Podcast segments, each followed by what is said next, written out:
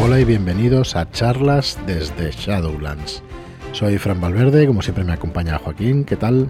Hola, bienvenidos. Pues muy bien. Muy buenas. Ante todo, feliz Navidad. Feliz Navidad, que feliz Navidad, que es 25 ya, he de diciembre. que se le iba a olvidar. Sí, se me va la olla porque estamos grabando, bueno, el 24, en Nochebuena, es esta noche. Así que nada, muchísimas felicidades a todos. Feliz Navidad, pasadlo lo mejor posible. Pasadlo ayer lo mejor posible, en Nochebuena.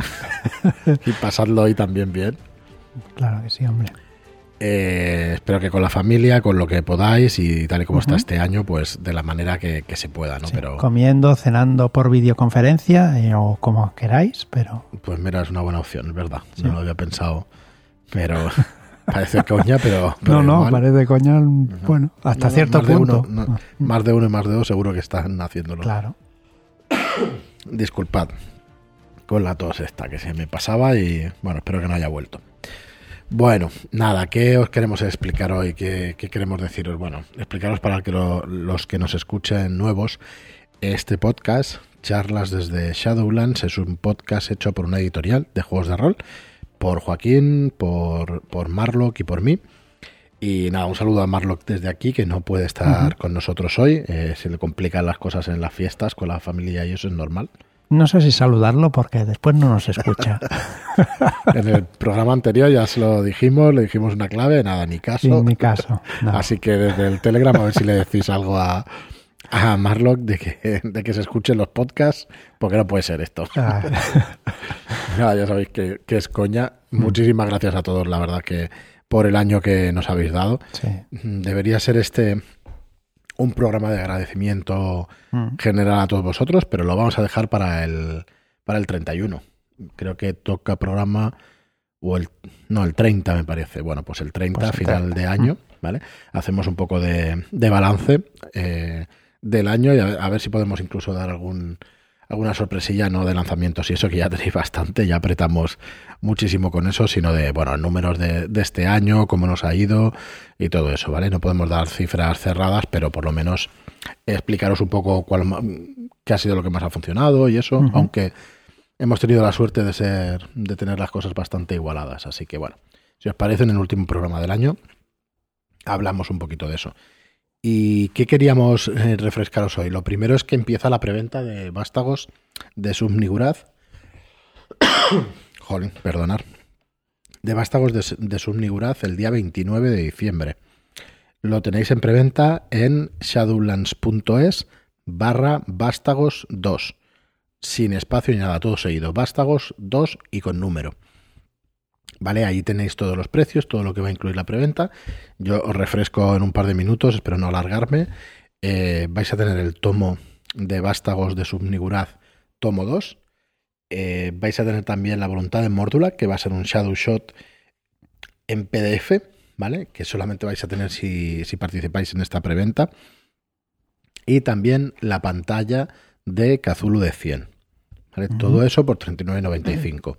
El precio saldría por 44,95, con el envío unos 50 euros y bueno, lo hemos rebajado para que todo el mundo pueda entrar a esta preventa a 39,95. Jolín, perdón. Bueno, pues tenéis este pack para que podáis haceros con él y luego además podéis comprar todos los, todos los artículos sueltos. Podéis comprar Vástagos 2, podéis comprar Vástagos 1, el tomo primero, podéis comprar la pantalla suelta y podéis comprar únicamente, eh, nos quedan 30 manuales de Cthulhu de 100. Y quiero dejar bien claro que es un remanente, es lo que quedó de la tirada del tomo 1, que dijimos que no se iba a volver a reeditar y sigue así, no se va a volver a reeditar, pero nos han quedado esos ejemplares eh, y bueno, no sé, para tenerlos aquí en el almacén, la gente la verdad es que nos los ha pedido muchísimo, muchísimo. Así que el lunes 28 a las 12 de la noche, o sea que el martes a las 12, eh, a las 12 y un minuto, digamos, de la noche lo tendréis eh, disponible para poder comprar. O suelto, el manual de Tulu de 100, eh, o no, o suelto o suelto, ¿vale? Solo se puede adquirir de esa manera. Y eso, serán 30 unidades, o sea que para los más rápidos que, que seáis, ¿vale? Que, eh, eh, esta vez sí que no se va a empezar la preventa unas horas antes, ni media hora antes, ni nada. A las 12 de la noche del día 29 de diciembre empieza la preventa. ¿vale? 12.01 si queréis, que no sé nunca muy bien cómo decirlo, pero por la noche vais a poder disponer de este Cthulhu de 100 y del resto de, los packs, ¿no? ¿Qué ventajas de cogeros el Vastagus 1, por ejemplo? Pues la ventaja principal es el, transporte gratuito y que ya lo tendréis además, os lo enviaremos para estas navidades, si cogéis Vastagus 1. El segundo volumen pues va a llegar de imprenta pues para febrero, para finales de febrero, ¿vale? Que con las, con las fiestas, eh, nosotros acabaremos el 15 de enero. El PDF está prácticamente terminado, lo tendréis el 15 de enero disponible. El 15, perdón, que será viernes, eh, sería el lunes, 17-18, el 19 de, de, enero lo tendréis disponible.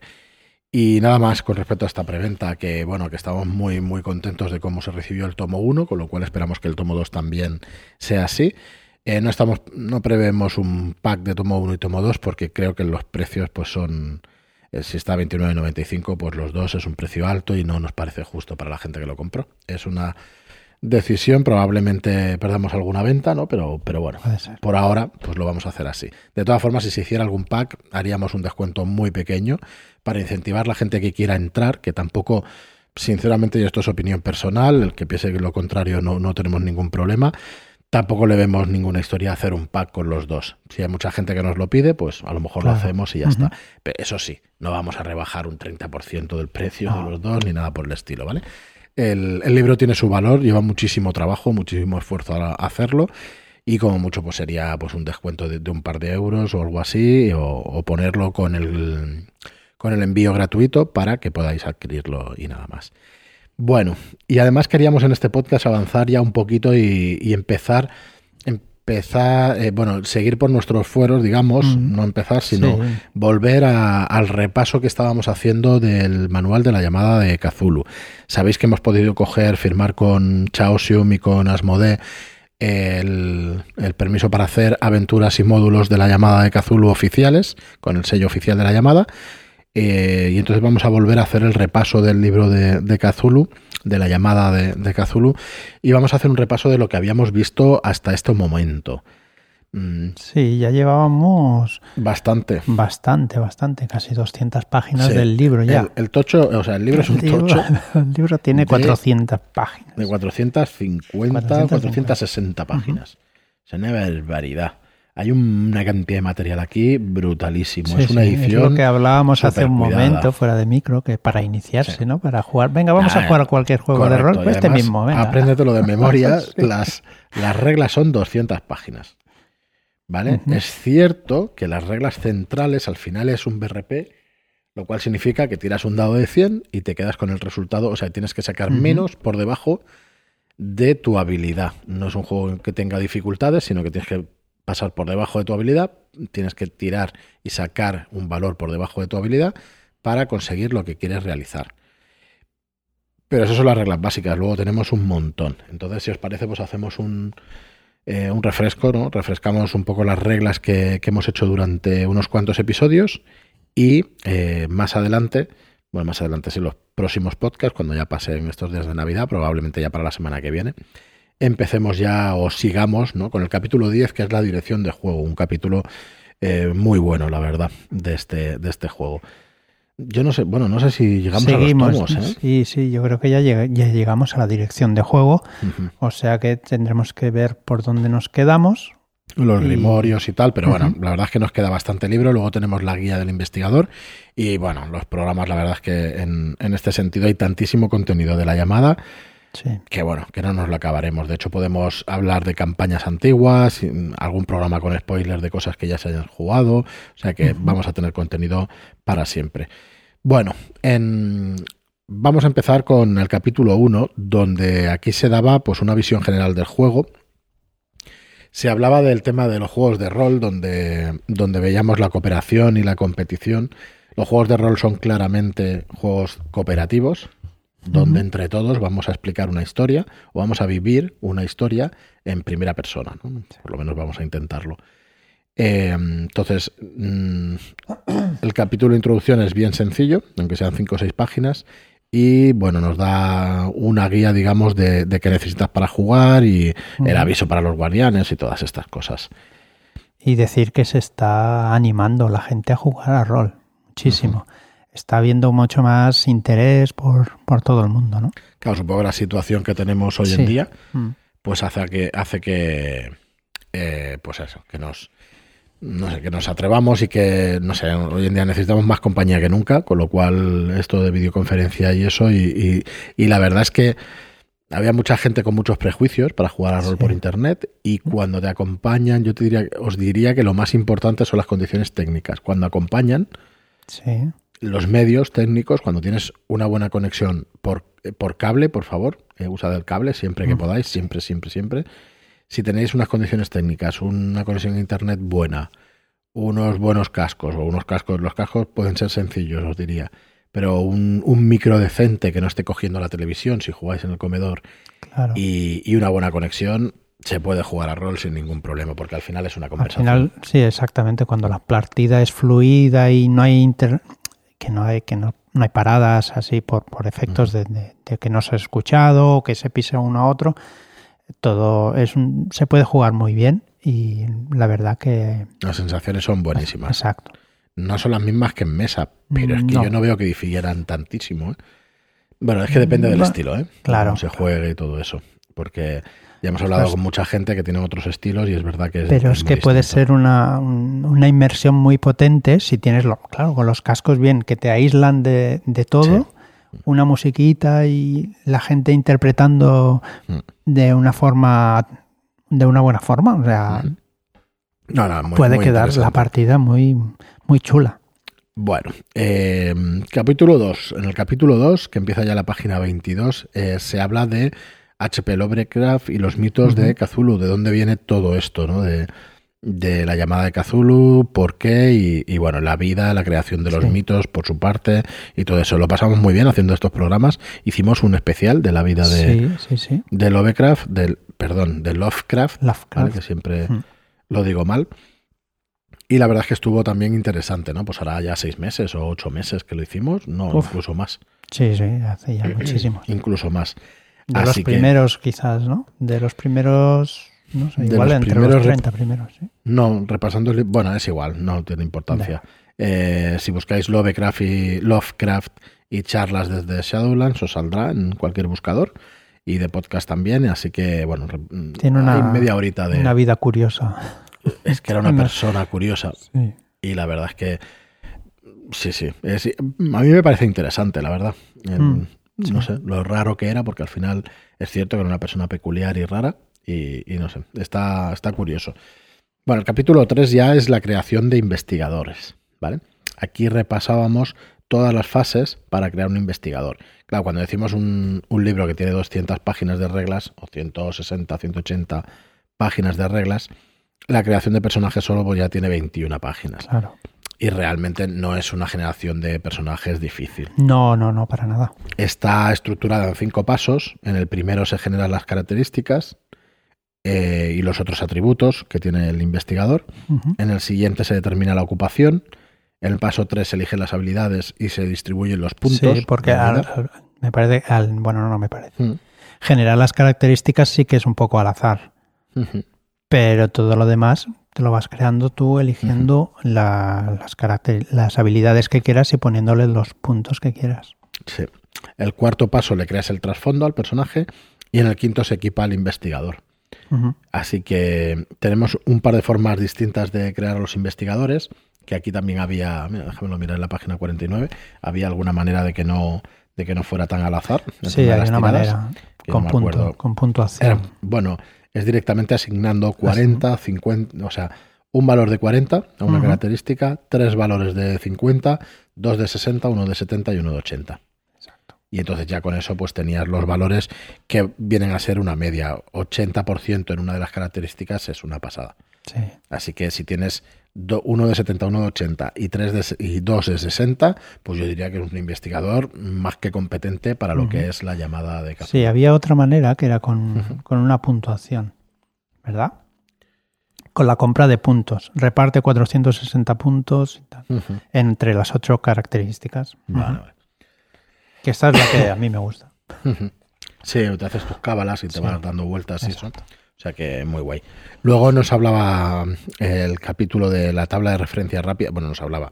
Hay una tabla de referencia rápida de los valores de un tercio y de la mitad de lo que es la característica. Esto es para las tiradas, los éxitos estos especiales, ¿vale? Y, todo esto, ¿no? Cuando haces una tirada, pues que te tengas que quedar con un valor, con la mitad o con un quinto, ¿no? Para el éxito crítico y todo esto. Eh, los nombres no me acuerdo ahora mismo, ahora los miraremos cuando lleguemos.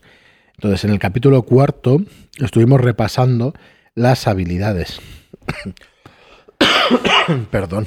Yo os diría eh, la mayoría de ellas, ¿verdad? Estuvimos repasando todas las habilidades. Casi todas, sí. Las que eran muy evidentes, pues no hacía falta, ¿no? Pero casi todas. pero había muchas habilidades que, que, bueno, siempre se utilizan regular, por decirlo de alguna manera, ¿no? Se utilizan regular y de hecho, si no te las vas repasando cada vez que juegas, ostras, se siguen utilizando un poco regular. Así que, bueno, echarle un vistazo que está bastante guay, porque es que cuando cuando te las estudias bien, la verdad es que son capaces estas habilidades de cubrir todos los aspectos de lo que necesitas en una partida. ¿eh? Son muy completas. A mí, yo, joder, no sé si soy un, viejales ya, pero es que me gusta que haya habilidades, muchas habilidades. No sé si que tantas, pero ostras, no. Claro, es que si solo tienes seis habilidades y siempre tiras por la misma, pues al final igual te cansa, ¿no? Lo siento si parece una crítica hacia otros sistemas de juego, eh, que no, no pretendemos, no nuestro estilo siquiera y no pretendemos, pero es que, no sé, esto es preferencia personal. a lo mejor a ti te gusta así, ¿no? Pero bueno, que en principio parece que siempre estás haciendo lo mismo. Entonces, si tienes 30 o 40 habilidades, pues ostras. Mm, yo creo que se personaliza más el personaje. Exacto. Te, te, da mm. un carácter más especial, distinto, ¿no? De un personaje a otro. Hace que sean, pues eso, distintos los personajes. Hay un vídeo, un vídeo tocho de estos del, de Chema Pamundi,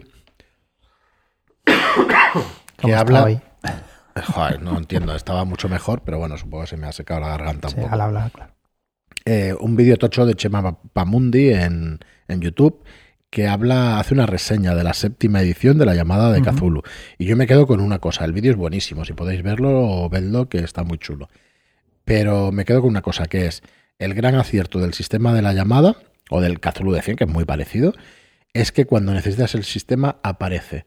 Y cuando necesitas que desaparezca, desaparece.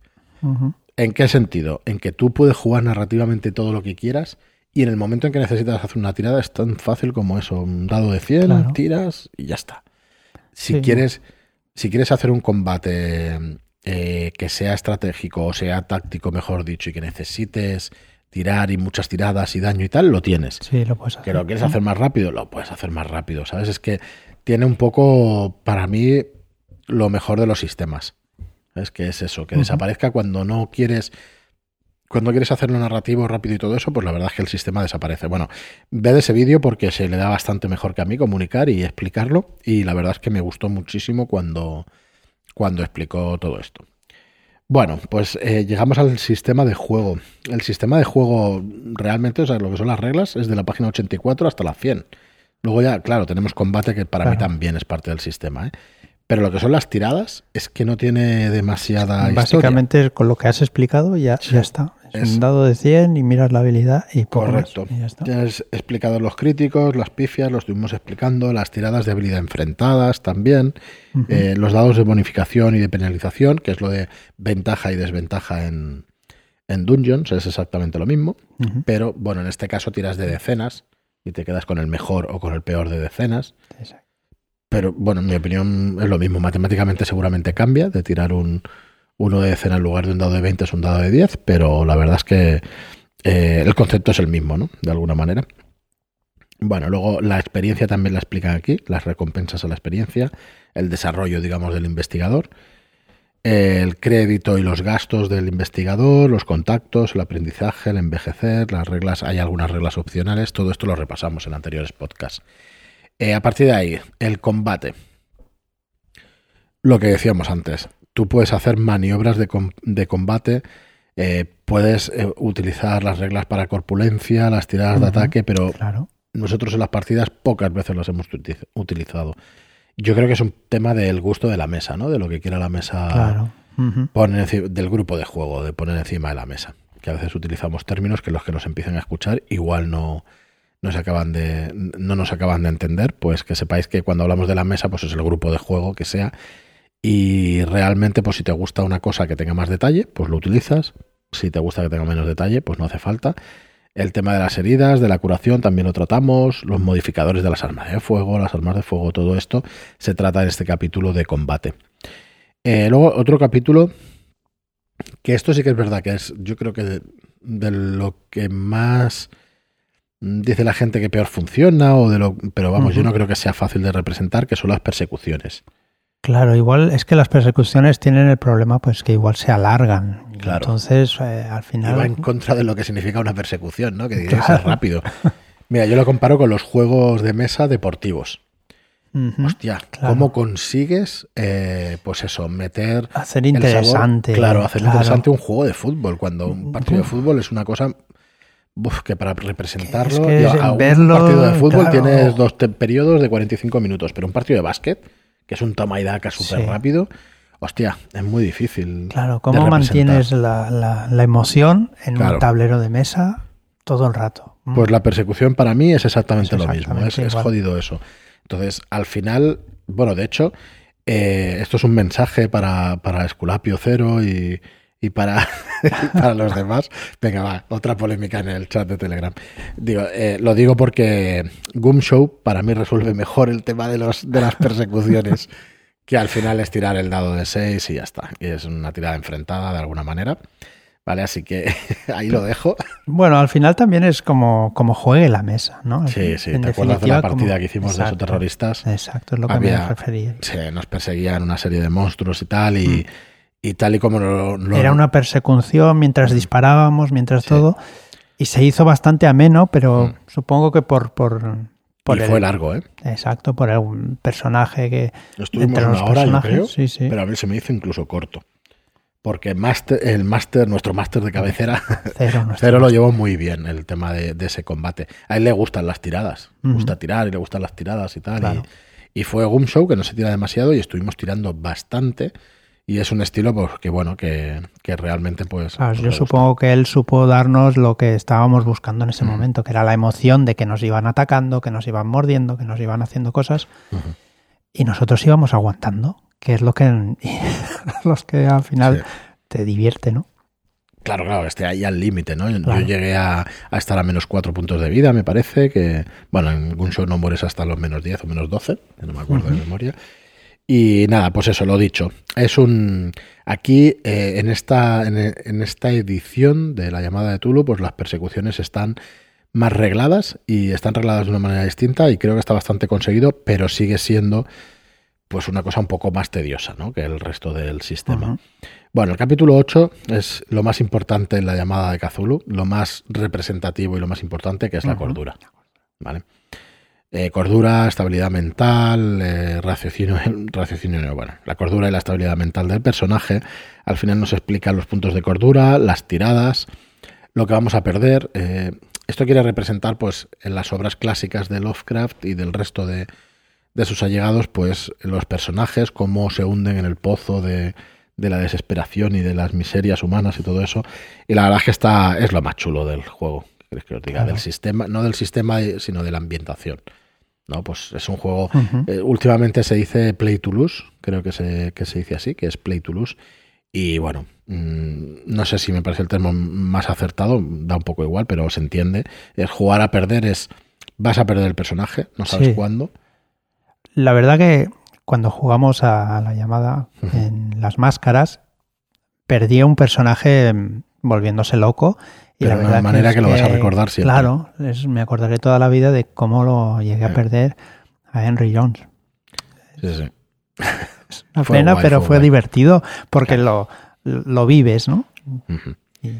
Eh, hay incluso reglas para acostumbrarse al horror. No tienes por qué tirar siempre que ves a una criatura, ¿vale? Mm, Tenemos en la- la, página 172. Vamos a buscarlas y las refrescamos. Es que hay, o sea, Creo- yo lo que quiero decir con eso es que hay un montón de gente que te dice, no, estos juegos antiguos, no hay cosas. Mm. No es cierto, no es cierto. Hay un montón de cosas más modernas. Vale. Eh, efectivamente, cuando un investigador haya perdido tantos puntos de cordura por la visión de un tipo determinado de monstruo como su pérdida máxima de puntos de cordura que provoca el monstruo, dejas de perder esos puntos de cordura. Y esto son cosas que no se utilizan. Mm, Porque claro, de ediciones anteriores. eh, venga, tira, y tira, y tira. ¿Vale? Dice, es decir, ningún investigador podrá perder más de 6 puntos de cordura por enfrentarse a unos profundos que hacen como máximo un dado de 6 dados de cordura. Entonces, mm, pues eso.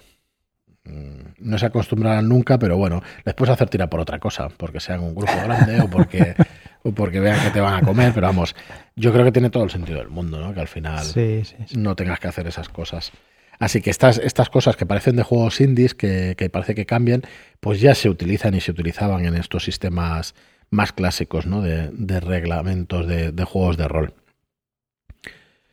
Bueno, capítulo de magia, también lo tratamos, que es la magia, qué eran los tomos, cómo se empleaba, cómo se aprendía un hechizo y se ejecutaba, y todo eso, como eh, las reglas opcionales también que hay. Y yo no, yo no lo recuerdo si llegamos al capítulo. Me suena que sí, que Sí, la sí que dirección de llegamos. juego la hicimos. Empezamos a hacerla así. Te acordarás enseguida en cuanto te diga que la tirada de idea.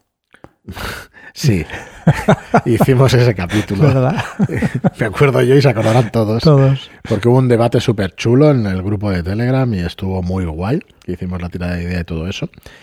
Y nada, bueno, eh, este programa que sirva para refrescar estas, estas cosas que hicimos y en los siguientes, pues vamos a empezar, vamos a seguir pues explicándoos todo lo que contiene pues este libro tan que la verdad es que he editado de maravilla. Yo voy a soltar aquí un taco de puta madre editado por, por Edge Entertainment y bueno, y, y Asmodee. La verdad es que es un libro chulísimo, es una gran edición del juego. Yo la verdad es que es mi juego preferido, ¿no? Con, perdonadme todos los de Dungeons. Eh, y bueno, la verdad es que se le tiene muchísimo cariño a este, a este libro, a este juego. Y bueno, vamos a seguir editando. Para nosotros es un orgullo haber cogido el sello y, y poder sacar las cosas que queremos sacar de, de la llamada. A ver si no, si podemos sacarlo pronto ya, enero, febrero, sacarlo primero de, de la llamada. Y, y nada más. Yo en este capítulo poca cosa más. Refrescamos el tema de la llamada de Cazulo aquí en la preventa de Vástagos de Sunniguraz tomo 2, que bueno, que saldrá para Cazulo de 100, pero que el sistema es idéntico. Me van a matar cualquier día de esto cuando diga el sistema es idéntico. Cthulhu de 100 tiene cosas muy buenas, como el sistema alternativo de cordura, Sí. que es infinitamente mejor que el de la llamada y ya está. O sea que yo utilizaría la llamada con el sistema de cordura, con lo cual es Cthulhu de 100, porque al final el sistema Sí. es muy parecido o el mismo. Así que nada, hoy hemos tocado un par de polémicas. Sí, nos van a dar en guay. todos los morros, pero bueno, no. Pero bueno, nada, chicos, fe- muy feliz Navidad. Que paséis unas muy felices Navidades dentro de lo que cabe con este esto que tenemos encima, esta situación tan extraña que tenemos encima. Pasarlo muy, muy bien. Y nada más, Pues eso, ¿no? nada más. Unas felices fiestas, que os traigan muchas cosas los reyes o el- Eso mismo. lo que hagáis. Y Nosotros no, en principio no vamos a hacer parón de podcast, ¿no? Vamos a seguir No. con nuestro lunes, miércoles, viernes. Y hemos dejado de emitir las partidas, eso sí, pero como tenemos las charlas de YouTube, pues de vez en cuando colamos alguna charla que creemos que está muy interesante. Hacemos charlas en viernes alternos, o sea, cada 15 días. Eh, charlas de, de improvisación, por ejemplo, las partidas de rol, que va a ser este lunes, el 28. Y bueno, de vez en cuando pues lo vamos subiendo también aquí al podcast. Así que nada más, muchas gracias a todos por estar ahí, gracias por vuestras reseñas de 5 estrellas en iTunes y por vuestros me gusta y comentarios en iVoox.